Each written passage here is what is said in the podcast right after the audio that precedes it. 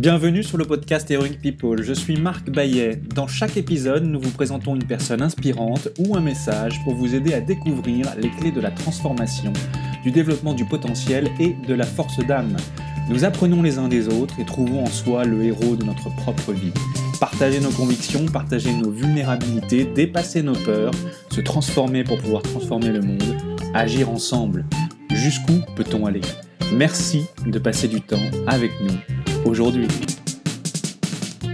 Tous les matins, Jean-François Ice Mind Tual prend un bain glacé à 0 degré Celsius. Cette habitude, il ne l'a pas développée uniquement pour mieux passer en mode réveil, mais pour les nombreux bénéfices et vertus que le froid procure pour le corps et le mental. Regain de vitalité, renforcement immunitaire, perte de poids et meilleur sommeil, amélioration de la concentration, meilleure gestion du stress. Le renforcement physique et mental par le froid n'est plus à démontrer. Jean-François Iceman Tual, bonjour. Tu es le fondateur du site icemind.com et l'auteur du livre Le froid m'a sauvé. Tu es coach professionnel depuis bientôt 15 ans et instructeur phare en France de la méthode Wim Hof, une méthode par laquelle on apprend à contrôler sa respiration, son corps et son esprit. Avec tes stages d'ice thérapie ou thérapie par la glace et le froid, tu proposes à ceux que tu accompagnes de faire évoluer leur rapport à la vie. Le fabuleux pouvoir du froid sur le corps et le mental, c'est ce dont tu viens nous parler dans cet épisode et aussi de ce qui t'anime dans la vie et ce que signifie pour toi qu'être le héros de sa propre vie. Au préalable, j'ai une première question. Jean-François, comment occupes-tu ton temps sur notre planète Terre? Je l'occupe de la même façon que tout un chacun d'entre nous. J'ai une des enfants, des obligations personnelles, des papiers administratifs à remplir, des moments de plus grande joie quand je sors avec mon chien me balader, me baigner ou faire un truc sympa de ce genre-là. Mais alors, je consacre aussi une part substantielle de mon temps sur cette terre à immerger les gens dans la glace. C'est-à-dire que littéralement, mon activité, mon goût, une de mes passions consiste à prendre euh, des, des, gens et les immerger jusqu'au cou dans de l'eau à zéro degré.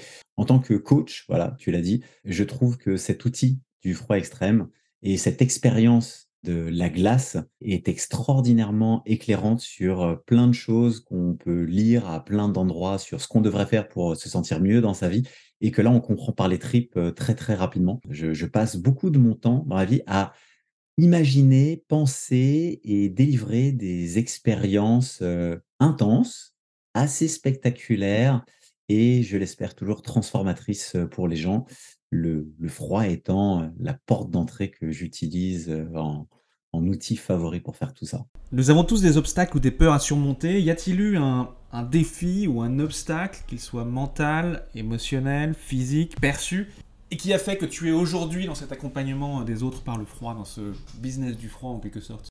Ouais, il y en a beaucoup. Si je viens chercher dans mes traits de personnalité les plus profonds, je suis un, contrôle fric, un anticipateur euh, chronique. Euh, j'ai besoin de maîtriser, comprendre, prévoir, savoir ce qui va arriver. Mon cadre de référence étant assez euh, perfectionniste et intellectualisant, j'ai beaucoup de mal avec des choses aussi simples et importantes dans la vie que comme la prise de décision. La, moindre prise de décision, pour moi, c'est une torture. Je préfère procrastiner par l'analyse sans fin et la gestion du risque jusque dans ses dernières composantes. Et c'est un petit peu handicapant dans la vie, voilà, en termes de manque de légèreté et puis en capacité à faire, à oser, à se déclencher. Je dirais que j'ai trouvé dans le froid une, une vraie aide. J'y dédie euh, tout un chapitre de mon livre que j'ai intitulé euh, Démarre, parce que justement, je, euh, ce que je trouve fascinant dans le froid, c'est qu'on aura toujours, même après des années et des années de, de, pratique, il y a toujours ce, petit élément avant où on commence à anticiper, à penser, à prévoir toutes les raisons pour lesquelles il ne faudrait pas le faire, à quel point ça va être inconfortable, douloureux, pénible, etc. Voilà, on recommence la, la boucle.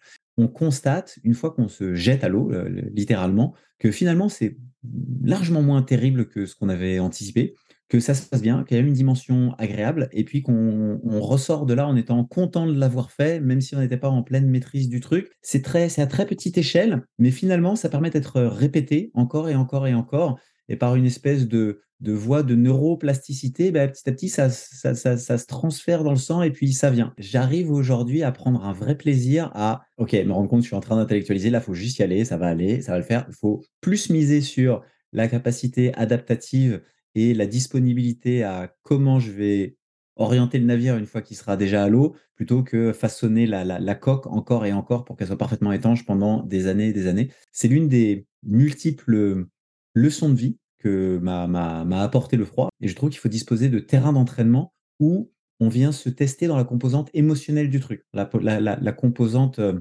viscérale de ce que ça fait d'aller se déclencher comme ça. Et c'est, je trouve, la grande valeur ajoutée du froid. Ça permet de disposer d'un terrain d'entraînement simplifié, hein, c'est que la thermie, il n'y a pas de composante émotionnelle et tout, mais sur lequel, un terrain de jeu sur lequel va se jouer notre rapport à, à plein de choses. Moi, en l'occurrence, au perfectionnisme, au besoin d'anticiper, au besoin de prévoir, au besoin de faire ceinture et bretelles. Et petit à petit, je détricote ça. Ça n'a pas été du tout progressif pour le coup, ça a été boum, on pourrait appeler un burn-out. Je commençais à ressortir un peu du trou, gentiment. Ça avançait tout, tout, tout mollement. Je me suis lancé une série de, de, défis. Et puis, je, me creusais la tête pour voir qu'est-ce que je peux encore rajouter sur cette liste. Serait bien qu'il y en ait 10. C'est suite à un reportage que j'ai vu quelques mois auparavant hein, d'un néerlandais un peu, un peu, un peu fou euh, qui s'appelle Wim Hof et qui faisait des trucs en rapport avec le froid. Très intéressant. Il était assez hurluberlu, fantasque, euh, mais, mais marrant. Je me disais, tiens, c'est quand même il y a un truc là, puis il dégageait une telle, une telle aura et, le, message était tellement positif autour de ce truc qui donne vraiment pas envie d'aller se coller dans le froid. Tu vas te donner comme défi de te mettre une minute dans l'eau glacée à 0 degré jusqu'au cou. Bon, c'était cap. Forcément, pour arriver à faire ça, va falloir que tu aies enclenché un truc au niveau de ta force mentale, au, niveau de, tes capacités un peu à, te contrôler, à avoir confiance, courage, etc. Et donc, je me suis donné ce défi-là. Euh, et ben, j'ai regardé sur le site de ce Wim Hof j'ai vu qu'il y avait le stage le plus extrême de tous en Pologne qui euh, démarrait pendant une semaine en février. Et là, j'ai pris mon billet d'avion et puis là, voilà, c'était parti. J'allais bien découvrir euh, ce qu'il allait de, cette question du froid. Et c'est comme ça que j'ai mis le, doigt, le pied, tout, tout, tout le corps dans l'engrenage de, cette approche du froid. Wim Hof, euh, dont tu parlais, il a un surnom, on l'appelle The Iceman. Il a établi des records liés à l'exposition du froid, enfin au froid, gravir le Kilimanjaro en short, courir en semi-marathon pieds nus sur le cercle arctique, rester 112 minutes dans un conteneur couvert de cubes de glace.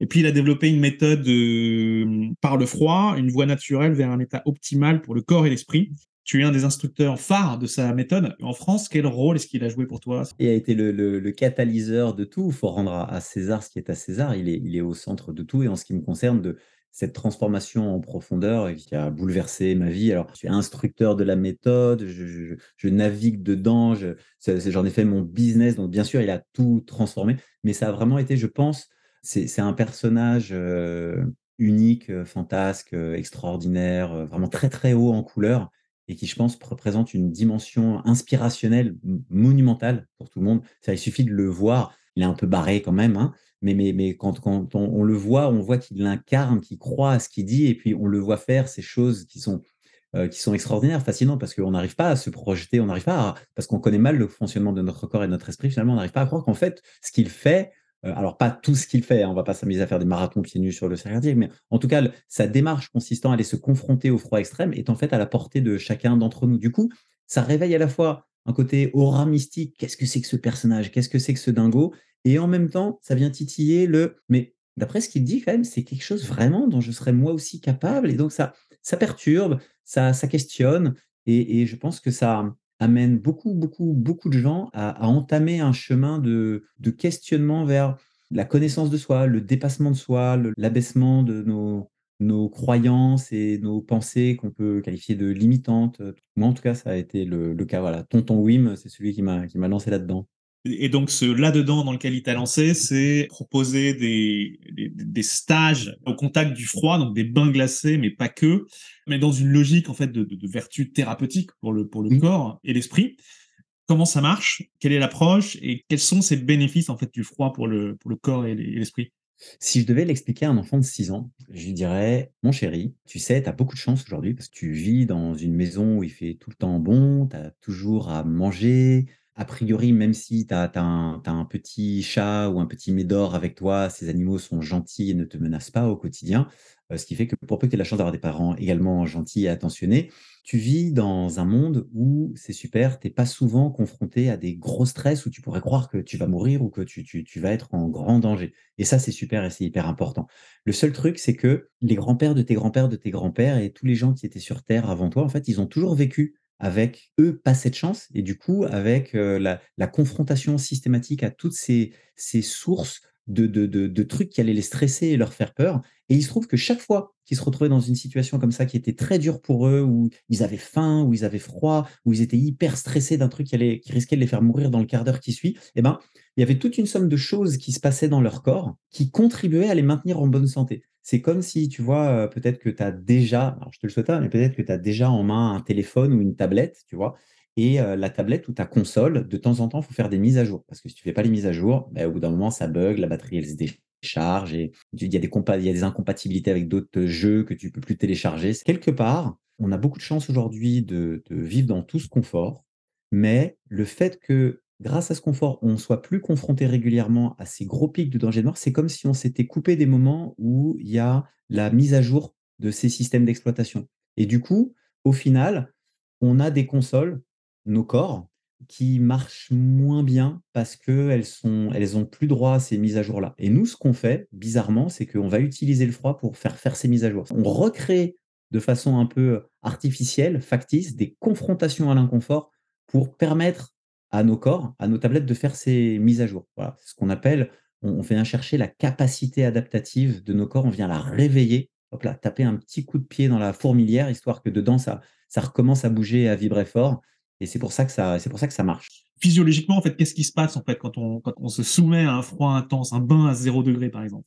Le fait d'aller réveiller la capacité adaptative va permettre à des processus physiologiques qui sont atrophiés à force de sous-stimulation d'être à nouveau sollicités et du coup de bah, d'exprimer ce qu'ils ont à exprimer en améliorant les défenses immunitaires, le système cardiovasculaire, etc., etc. Donc euh, il y, a, y, a, cette notion d'aller stimuler quelque chose qui est qui est sous-stimulé. Comment ça va marcher? Je pense qu'il faut bien prendre en compte la, la, la logique, le langage du corps. La logique du corps, d'un corps humain, c'est la préservation de la calorie. C'est-à-dire que pour le corps, il n'existe qu'une seule priorité. L'évolution a une, finalement une priorité, c'est préserver de la calorie.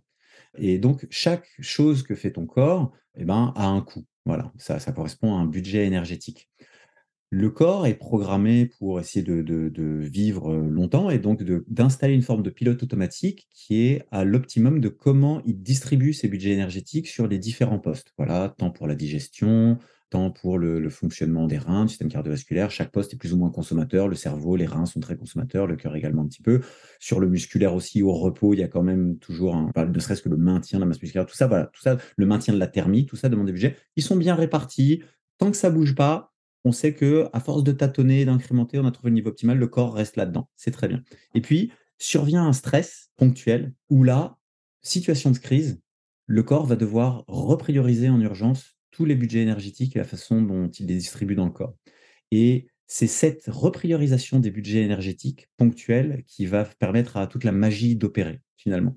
Pour te prendre un, exemple, celui qui intéresse souvent le plus les gens qui sont dans la, recherche de, solutions euh, complémentaires à l'allopathie pour se débarrasser de, certains troubles physiologiques, qui ont des maladies auto-immunes, etc.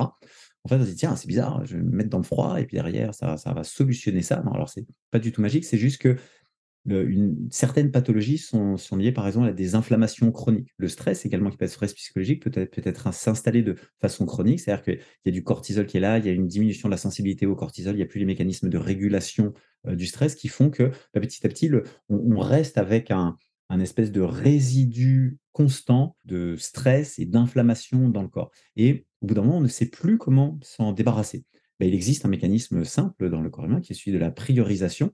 C'est-à-dire que si à un moment on doit courir devant ou après un tigre à toute vitesse, c'est pas le moment pour faire une petite colique. C'est-à-dire qu'on verra après dans les buissons ce qui se passe dans 100 mètres, mais là tout de suite, il faut reprioriser. Et donc tous ces, inflammations chroniques qui mettent le corps en carafe, qui lui coûtent, parce que pour le corps, il, est en train de planifier la, sa réparation à long terme, ben, tout ça n'a plus droit de citer. Et donc, on va aller chercher le froid, ça va déclencher un pic d'adrénaline dans le corps, et cette adrénaline va rendre la présence d'adrénaline à haute dose dans le sang va rendre incompatible la persistance d'autres trucs qui pourraient bouffer du budget énergétique qui devrait juste être dédié à la réponse euh, motrice compulsive qui va permettre de taper plus fort, grimper plus haut, courir plus vite.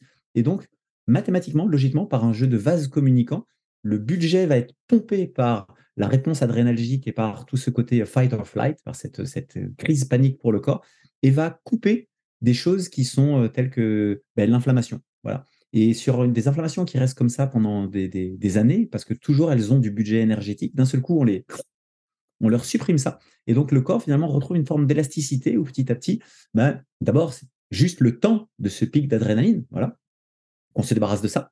Et puis petit à petit, à force de répéter l'exercice, une forme de souplesse revient, et c'est, on passe de quelques secondes à quelques minutes, à quelques minutes, à quelques dizaines de minutes, à quelques heures, et on observe chez beaucoup de pratiquants euh, ben, une diminution des, symptômes de ces pathologies, une diminution de la douleur, une diminution du pic inflammatoire, parce qu'on vient utiliser en fait l'incompatibilité qui existe entre de forts taux d'adrénaline dans le sang et l'expression des protéines pro-inflammatoires, telles que les TNA-alpha, les interleukines, etc. Voilà. C'est ou l'un ou l'autre. Donc, on vient charger la dose de stress et ça enlève l'expression, ça inhibe l'expression des protéines pro-inflammatoires.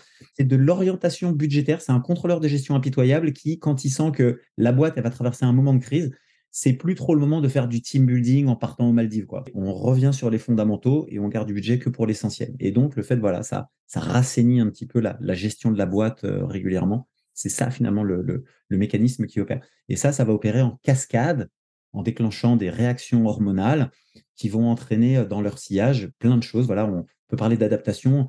Euh, tu rentres dans le froid, a une forte vasoconstriction. Donc, euh, les, tous les vaisseaux sanguins vont se, pas tous, mais au niveau périphérique, vont se resserrer pour que tout le sang soit préserve les organes vitaux. Et puis après, ça va se réouvrir, se refermer, se réouvrir. Donc, c'est comme une espèce de système de musculation pour les, les, muscles de, de, ta circulation sanguine, qui est l'infrastructure de transport par laquelle l'oxygène et tous les nutriments essentiels sont amenés aux différentes cellules du corps. Donc, tu muscles ton infrastructure de transport. Donc, c'est excellent pour tout le système cardiovasculaire.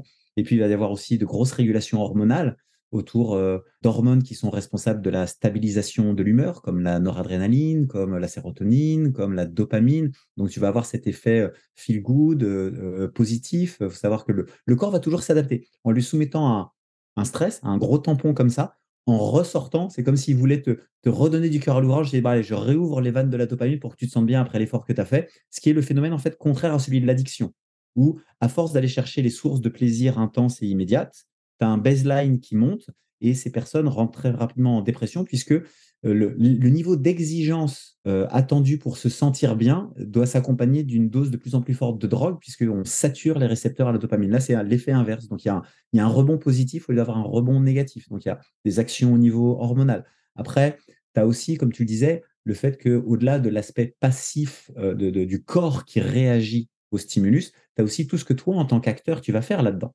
C'est-à-dire que tu vas te mettre en situation de stress, mais tu vas aussi être plus conscient de tous les mécanismes interoceptifs, de tout ce qui se passe à l'intérieur de ton corps pour reprendre le contrôle de ta respiration. Du coup, en reprenant le contrôle de ta respiration, tu calmes ton système nerveux, tu apprends comment fonctionne le stress finalement dans ton corps, d'où viennent ces grosses poussées émotionnelles qui sont incontrôlables et comment tu peux arriver à les réguler en reprenant le contrôle sur voilà, en activant le nerf vague qui va permettre à tout ton cœur, ton rythme cardiaque, voilà, ta tension artérielle de baisser. Ce sera d'autant plus facile de te calmer, de te raisonner émotionnellement que tu n'as pas tout qui est au rouge dans ta physiologie. Donc, progressivement, tu vas avoir à la fois un double effet qui se coule, qui va être que ton corps, simplement en étant plongé là-dedans, va lui entamer son processus hérité d'évolution qui va le faire réagir et s'adapter, et tu vas en tirer les bénéfices.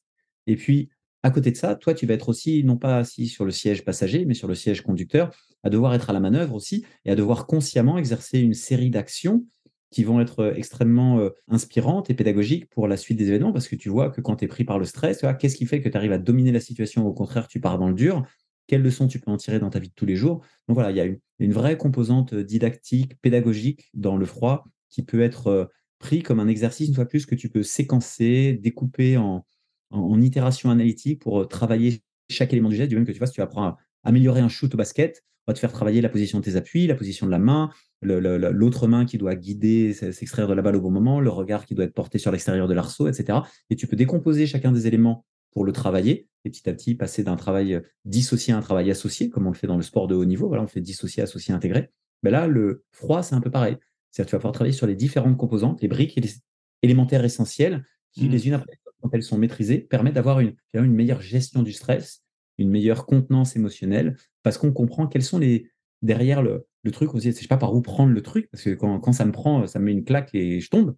Ben là, non, non, on fait d'accord, ok. Il y a ces 10 éléments-là, je suis bon sur le numéro 2 et 3, sur le 4, je suis encore à la ramasse, faut que je travaille mon numéro 5. Donc voilà, tu parviens à découper le mammouth le travailler de façon analytique dans chacune de ses composantes et après recomposer le truc pour essayer. C'était beaucoup plus dur dans la vie de tous les jours. Est-ce est qu'on peut dire d'une autre manière, en fait, que dans les, dans les bénéfices que le froid peut avoir sur le, le corps, froid bien géré, euh, il y a une amélioration de la circulation lymphatique, une amélioration de la circulation cardiovasculaire, une réduction des inflammations musculaires, une gestion du stress et de la dépression, une aide à la perte de poids? Certains disent qu'il y a un enrichissement de la qualité des cheveux et de la peau à voir. Voilà, une aide à réduire l'hyperthermie, une réduction des douleurs corporelles. Oui, à, tout ça. Avec aussi un, autre élément qui amène beaucoup de gens à la pratique, c'est le renforcement du système immunitaire. Un vrai rebond du taux de lymphocytes euh, suite à l'exposition au froid. Et quand tu prends des douches froides ou quand tu vas au boulot euh, en vélo le matin, même l'hiver, ben, tu es plus malade, ce qui est normal. C'est comme si tu, si tu fais tes devoirs tous les jours, en fait, le jour du contrôle, c'est plus facile, le jour de l'examen, c'est moins dur. C'est-à-dire que tu t'exposes un petit peu au froid tous les jours, ton corps se renforce. Effectivement, tout le monde ne peut pas prendre un bain glacé, soit en venant à tes stages ou euh, chez lui, euh, comme toi tu le fais régulièrement, bien, si j'ai bien compris, quasiment tous les jours. D'ailleurs, ton bain glacé, combien de temps ça dure en fait? Donc c'est une eau à 0 degré, pendant combien de minutes? Ça a évolué avec la pratique. Passer cette, cette phase d'exploration de, jusqu'où ça peut aller. Euh, j'en ai plutôt fait une, pratique, tu vois, une espèce d'espace méditatif quotidien où pendant 2-3 minutes, ça devient extrêmement facile le matin de toucher à une forme de, présence, de conscience de soi, de, connexion à l'instant présent parce que tout s'arrête. Quand tu es dans l'eau à 0 degré, d'un seul coup, tout toute ton attention se centre, tout est, tout est là, c'est immédiatement méditatif. Et puis en même temps, ça fait une, bonne stimulation, donc je, le fais comme ça. Techniquement parlant, c'est pas idéal pour la santé parce qu'on considère que, on sait que les marqueurs physiologiques d'un bain de glace sont encore présents dans le corps pendant jusqu'à six jours. Donc, si on veut vraiment dans le respect de cette notion d'utiliser un stress pour provoquer une capacité adaptative, laisser le corps récupérer et optimiser toute cette adaptation-là, je serais plutôt sur un rythme d'une fois par semaine. Mais une fois de plus, on n'est pas toujours dans l'orthodoxie de toute pratique. Il y a des avantages et des inconvénients à tout. Moi, je le fais court je fais des bains de glace parce que sinon, derrière, il y a toute la récupération qui peut prendre longtemps. Donc, quand tu es à grelotter pendant un quart d'heure ou deux heures derrière, ça handicape un peu ta journée. Donc, c'est juste faire une courte exposition voilà, qui me permet d'avoir cet accès méditatif et derrière, pour autant, de ne pas piocher pendant, pendant des heures.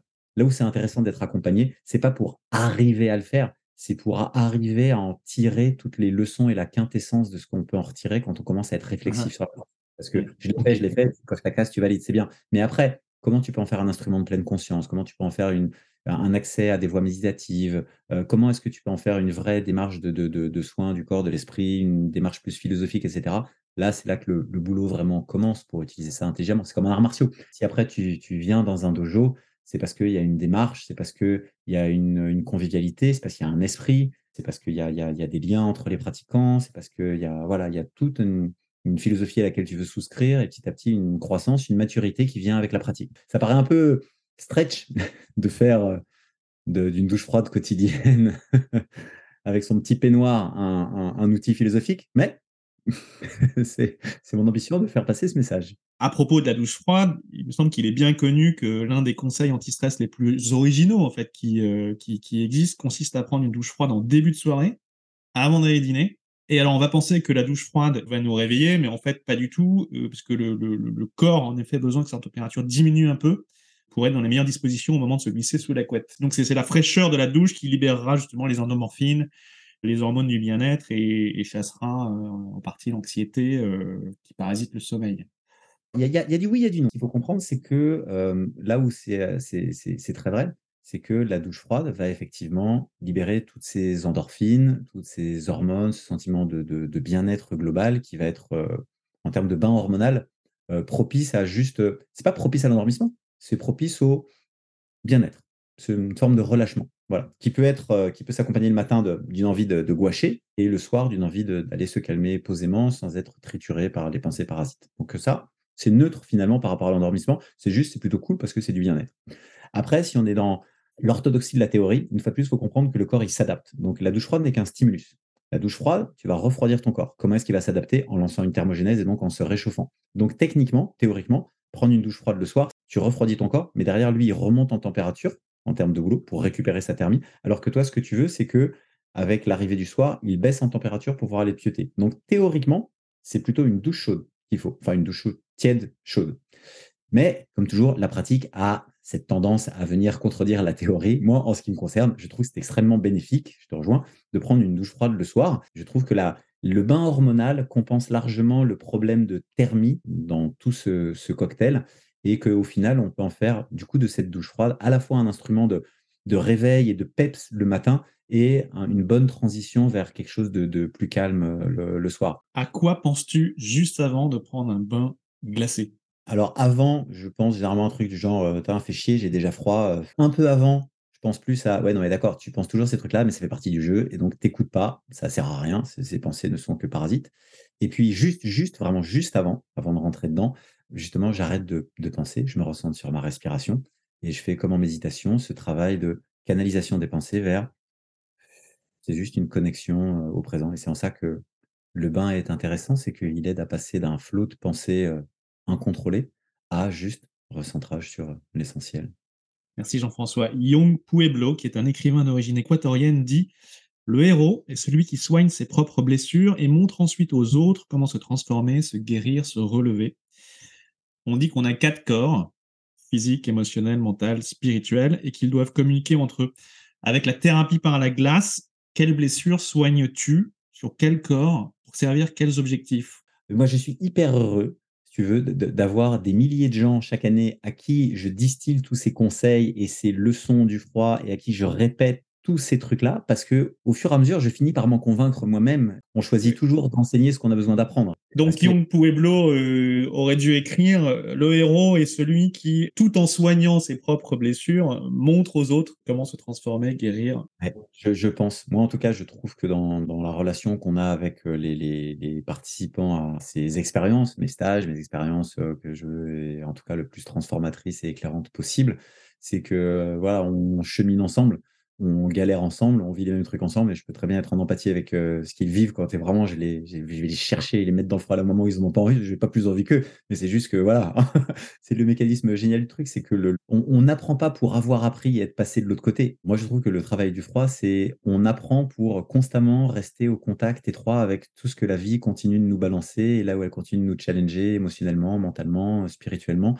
et disposer d'un outil de pratique au quotidien qui permet de s'entraîner, s'entraîner encore et encore pour pas lâcher la rampe, bah, c'est ça finalement et donc heu, oui, c'est très intéressant, je de voir le froid comme un outil de travail, de transformation, heu, physique, émotionnelle, mentale, spirituelle. Mais je pense que n'importe quoi se prête à ça. C'est-à-dire que les arts martiaux, la respiration, la méditation, la course à pied et de finalement être dans, la recherche d'une connaissance de soi plutôt que de la pure performance, quel que soit l'outil que tu utilises, c'est ça qui va permettre le résultat et je trouve que le froid s'y prête bien. Toute la bascule se fait sur comment est-ce que tu gères l'expérience? Comment est-ce que mentalement tu restes en contrôle? Comment psychologiquement tu vois tout ce qui se passe? Comment tu es à l'écoute, interoceptive de tous les mécanismes qui sont en branle dans ton corps pendant que le stress monte, les hormones changent et cetera et donc c'est un c'est un très, très bon outil du fait de son côté très dépouillé pour aller travailler sur toutes ces composantes Mentale, émotionnelle, spirituelle aussi parce que, heu, voilà, c'était tu tu penses à plein de choses, heu, reliées à à ces sensations qui t'habitent pendant que tu es là-dedans. Surtout quand tu es avec d'autres personnes, tu sens vraiment une forme de connexion. Il y a tout ce travail sur tous ces ces pans-là, avec un double effet qui se coule, qui est que pendant que tu viens travailler ces choses-là sur une optique un peu de développement personnel, tu sais que du point de vue de la santé, tu es en train de te faire du bien parce que, beh, ton corps physique, il il bosse et il s'adapte. Donc, heu, il y a il y a ce ce double volet assez assez sympa finalement. Le froid, c'est la sensation euh, contraire du chaud. Il y a la chaleur de l'été, le froid de l'hiver, la fièvre du samedi soir, le froid du lundi matin. Toi, qu'on appelle l'homme de glace, quel est ton rapport au chaud? J'adore le chaud. Moi, j'habite à Narbonne, dans le sud de la France, hein. Je vais pas déménager en Pologne ni dans le nord, faut être d'accord. Je n'adore pas le froid du tout. Moi, j'aime le chaud, j'aime quand il fait 25, mais c'est pour ça que j'aime le froid. C'est parce que le froid, ça continue d'être en dehors de ma zone de confort. C'est pas ma zone de confort, c'est en dehors. Du coup, chaque fois que j'y vais, je bosse. Je dois me réguler, être là, concentré, présent, bosser pour que ça se passe bien. Et ça je trouve intéressant, c'est que même après des années, heu, il y a des gens, hein, pour qui, heu, moi j'en ai en stage de temps en temps, tu vois? Ils disent: «Ah putain, moi j'adore le froid. Depuis tout petit, j'adore le froid. Plus c'est froid, plus je m'éclate. Je suis tout le temps en tongs, pieds nus, heu, l'hiver, il fait -20, je me baigne dans la rivière et tout, je regarde». Heu, c'est moi, c'est pas mon cas. Moi, mon cas, c'est que le froid, je l'aime pour tout ce qu'il m'apporte. Je trouve c'est un outil exceptionnel, mais la première raison pour laquelle il est exceptionnel, c'est qu'il continue de challenger ma zone de confort et que donc il amène une forme de, heu, de difficulté parce que le chaud, c'est naturel, le chaud, c'est instinctif, le chaud, c'est doux, c'est confortable, c'est cool, c'est ce que j'aime, mais pour rester connecté à la réalité et à la capacité à faire face, beh, j'utilise le froid, voilà. Après, il y a aussi des endorphines, il y a du bien-être dedans, il y a du bonheur, donc tout va bien. Mais heu, voilà, je je suis pas arrivé au stade où je peux plus supporter le chaud, ça c'est pas pour moi du tout ça. Jean-François, avec qui rêves-tu de prendre un café? Là comme ça à l'impro, heu, bah bah, Blanche Gardin, j'aime bien, elle, Elle me fait rire, je trouve qu'elle est, fine, elle a un chouette humour et je pense que ce sera un moment euh, marrant, sans doute, et sympa, léger, à passer ensemble. Voilà. Si on a droit au passé, Pierre Desproges. Pierre Desproges. Il, il est drôle, il est humain, il y a une, il y a une vraie tendresse derrière un, un- un cynisme à toute épreuve et un non-respect des convenances, et puis un maniement du verbe, de la langue française.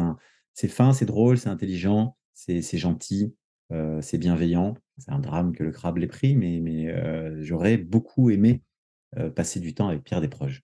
Qu'est-ce qui est important pour toi dans la vie s'il fallait retenir trois valeurs essentielles?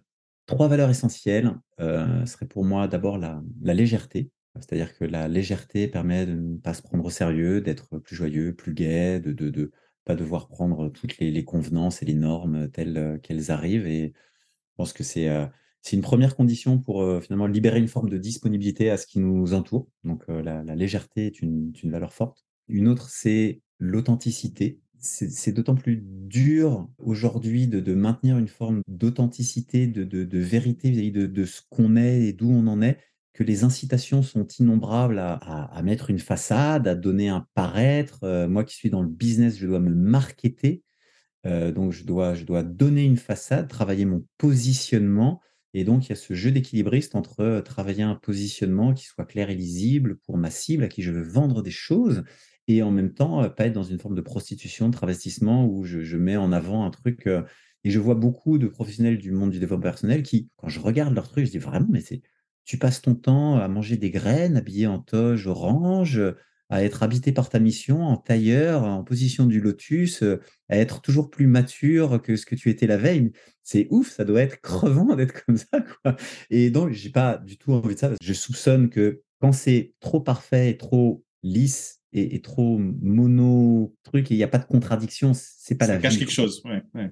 Puis c'est dommage parce que du coup, les gens s'imaginent que c'est vers ça qu'ils doivent tendre et, ils se culpabilisent de pas y être. euh, Et c'est donc voilà, je trouve qu'il y y a une valeur forte à défendre une forme d'authenticité, ce que je, je me suis employé à faire dans mon livre, pareil, qui n'est pas un livre trop dans les canons et les standards du développement personnel, dans la mesure où on me voit plutôt m'enfoncer que m'en sortir. Mais une fois plus, c'est un, c'est un chemin plutôt qu'une destination à laquelle on a déjà abouti. Donc voilà, l'authenticité est forte pour moi et permet une vraie connexion parce que derrière, les gens se sentent libérés de pouvoir exprimer aussi ce qu'ils sont eux-mêmes. La légèreté, l'authenticité, et puis vraiment le, ce que j'appellerais, euh, alors faudrait, faudrait trouver une façon de le féminiser quand même, mais le mot, euh, la, sémantique, elle reste axée sur fraternité, parce que ça, c'est ma, je pourrais, c'est ma pratique du froid vraiment qui me fait la ressentir et rester en connexion avec ça. C'est-à-dire que quand on est face à, l'hostilité, à, l'inconfort, il y a une facilité à, connecter, à être en empathie avec l'autre qui est géniale. Et ce, que, euh, ce qui me marque le plus aujourd'hui et qui marque le plus les gens que j'encadre, on va dire, c'est à plus que le froid, c'est à quel point est-ce que on a vite l'impression d'être en- en- ensemble, des, amis, un, groupe, une, une équipe, enfin on part à la guerre ensemble, on est, On vit quelque chose ensemble. Ouais.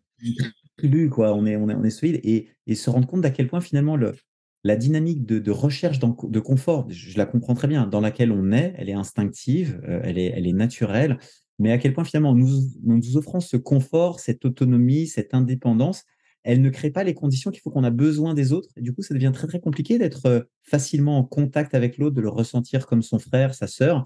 Et euh, je trouve que c'est incroyablement facile de retourner à ça dès lors qu'on amène de, de l'hostilité dans le paysage et qu'on doit se confronter à un truc dur ensemble. Ouais. C'est, ça- comme ils disent les Anglais, ça gel euh, immédiatement. C'est, c'est la connexion se fait tout de suite et on se fout des opinions politiques de l'autre ou des différences qu'on a. On cherche avant tout à se rassembler autour de euh, qu'est-ce qu'on a en commun qui va nous permettre de passer l'obstacle. Et du coup, on fait abstraction de tout ça. Les différences sont quelque chose de sympa et folklorique qui permettent de nourrir par la diversité, les échanges et tout. Mais D'abord, on se retrouve sur le tronc commun. Voilà, on a tous les deux envie de survivre et d'avoir chaud.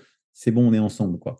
Et, euh, et, et ça, c'est une autre valeur forte qui, je trouve, se, se, ce sentiment de, de, fraternité, de, une forme d'être ensemble, axé sur l'essentiel, quoi, plutôt que juste sur la, comme c'est le cas aujourd'hui, sur la recherche de traits communs euh, triés par des algorithmes sur les réseaux sociaux. On mange pareil, on respire pareil, on danse pareil, on fait tout pareil. Du coup, on est compatible, essayons de créer un lien. Là, c'est, on fait abstraction de tout ça et c'est plus immédiat, c'est plus instinctif, on a besoin de l'autre et on est ensemble, quoi. Pour quelle chose est-ce que tu ressens le plus de gratitude dans ta vie? À qui as-tu envie de dire merci?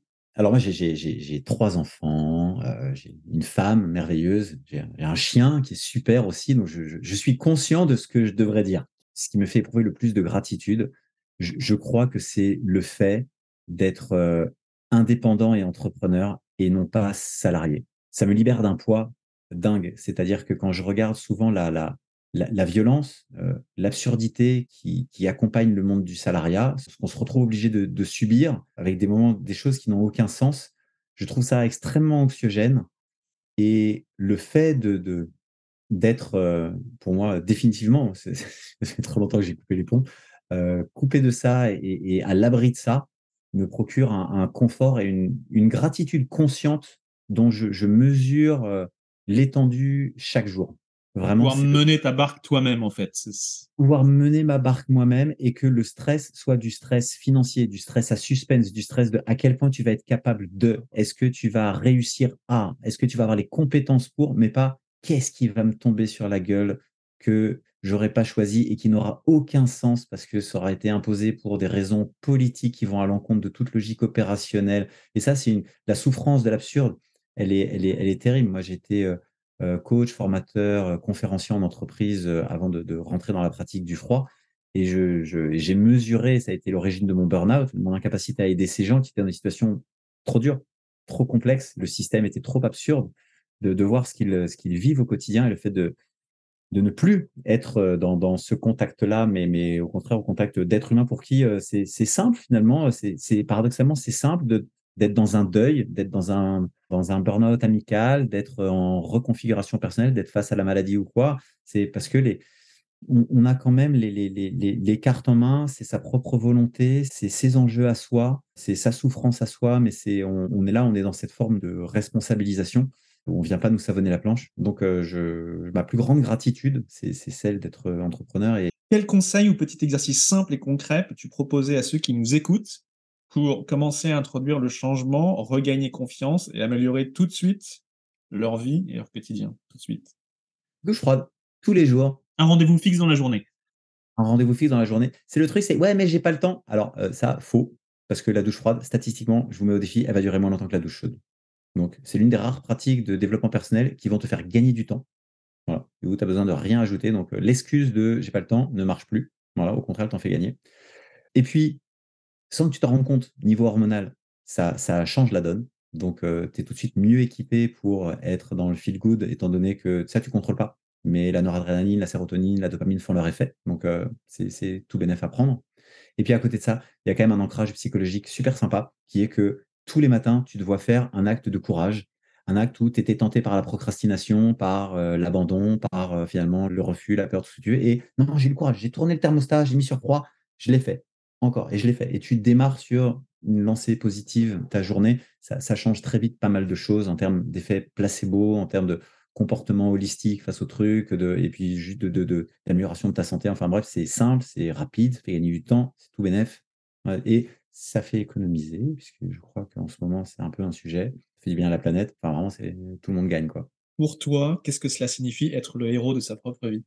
Ça a à voir avec la congruence une fois de plus. C'est-à-dire, c'est euh, euh, porter un regard euh, objectif sur où on en est et faire des efforts pour voilà, s'appliquer, essayer de trouver les moyens d'appliquer quelques leçons dont on pense, par rapport à son système de valeurs, qu'elles vont faire de nous quelqu'un de, de, de, mieux, de meilleur.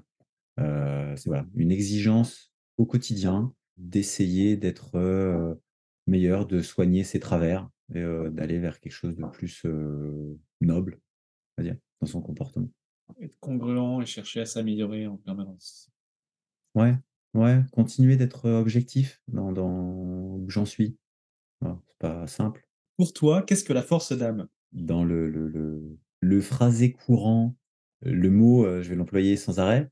Maintenant, ce à quoi il renvoie, c'est plein de choses auxquelles avec lesquelles je suis pas du tout d'accord en fait. La, notion d'une distinction entre le, corps et l'âme, une espèce de, d'une essence qui serait propre à nous, qu'on ne retrouverait pas chez l'autre, qui serait logée où exactement? Enfin, on revient à tout dépend de philosophie et de construction de notre système de pensée, de conception du monde qui sont axés là-dessus, qui pour moi n'est pas, enfin, n'a aucune existence. Donc compliqué, mais je dirais que puisque j'utilise au quotidien les trucs, allez, euh, grand Dieu, faisons preuve de, grandeur d'âme, voilà, par exemple, euh, ce que j'entends par là, euh, c'est une fois de plus une exigence de, coller à une certaine éthique, une certaine philosophie de vie. Donc, c'est d'avoir des simplement certains principes directeurs qui font comme dans n'importe quelle boîte. C'est-à-dire qu'on a, on a plus ou moins une mission, et on décide des, marchés ou des business vers lesquels on va et comment on y va en fonction de est-ce que c'est compatible ou pas. Euh, et donc la grande dame, c'est d'avoir au, maximum des comportements qui sont en cohérence avec euh, des, choses qu'on considère euh, importantes. Par exemple, moi, je suis dans le domaine du développement personnel. Une majorité de ma cible, ce que j'entends par cible, tu vois, c'est en matière business, à qui je vais vendre des choses, euh, mais du coup aussi des gens avec qui je vais échanger, des gens amis avec qui que je vais accompagner, avec qui on va vivre des trucs forts. Une, majeure partie de ces gens sont beaucoup, beaucoup, beaucoup moins cartésiens et attachés à la science que moi, vont être beaucoup plus consommateurs de, trucs New Age. Et euh, moi-même, déjà, tu vois, j'invite à faire des trucs dans l'eau glacée, machin. Euh. et moi, par exemple, je, vais souvent avoir pour rôle et me donner pour mission, quand je les vois s'emporter, de, redescendre la portée de ce qu'ils font, diminuer l'enthousiasme qu'ils ont pour les euh, bénéfices du froid, pour en revenir à ce qui est scientifiquement documenté, au fait que la pratique du froid ne pourra jamais répondre au canon euh, popérien de la science, parce que je vais souvent avoir, on va dire, la force, le courage de faire des trucs qui vont à l'encontre de mes objectifs business, parce que c'est pour moi plus important de garder une forme de, congruence et d'intégrité euh, en étant moins rentable et successful, mais au moins je je suis content de, savoir que j'ai un impact qui reste propre sur les gens que j'accompagne. Ça reste une pratique exigeante, difficile. On vend un peu du rêve dans la mesure où ce qu'on va vivre ensemble, ça va être génial. C'est la fin de votre épisode du podcast Heroic People. Merci, merci de nous avoir écoutés. J'espère que cet épisode vous a inspiré et vous a été utile. Si c'est le cas, partagez-le à un ou deux amis par SMS ou sur vos réseaux sociaux. Vous avez le pouvoir de changer la vie de quelqu'un, et c'est maintenant. Vous pouvez retrouver cet épisode et son résumé écrit, mais aussi tous les autres épisodes sur le site du podcast heroicpeople.fr. Pour nous contacter, nous faire des suggestions, proposer des invités, c'est toujours sur le site du podcast que ça se passe, heroicpeople.fr, ou encore les réseaux sociaux LinkedIn, Facebook ou Medium. Enfin, sans vous, nous ne sommes rien, avec vous, nous sommes tout. Si vous avez été inspiré par cet épisode, alors laissez-nous un commentaire et quelques étoiles sur Apple Podcasts ou votre plateforme d'écoute préférée. Dites-nous comment le podcast vous a inspiré et contribue à améliorer votre vie. C'est grâce à cela que nous pouvons faire connaître le podcast Heroic People. Merci d'avoir écouté. Il est temps maintenant d'agir et de révéler sa grandeur et sa force d'âme. À bientôt sur le podcast Heroic People.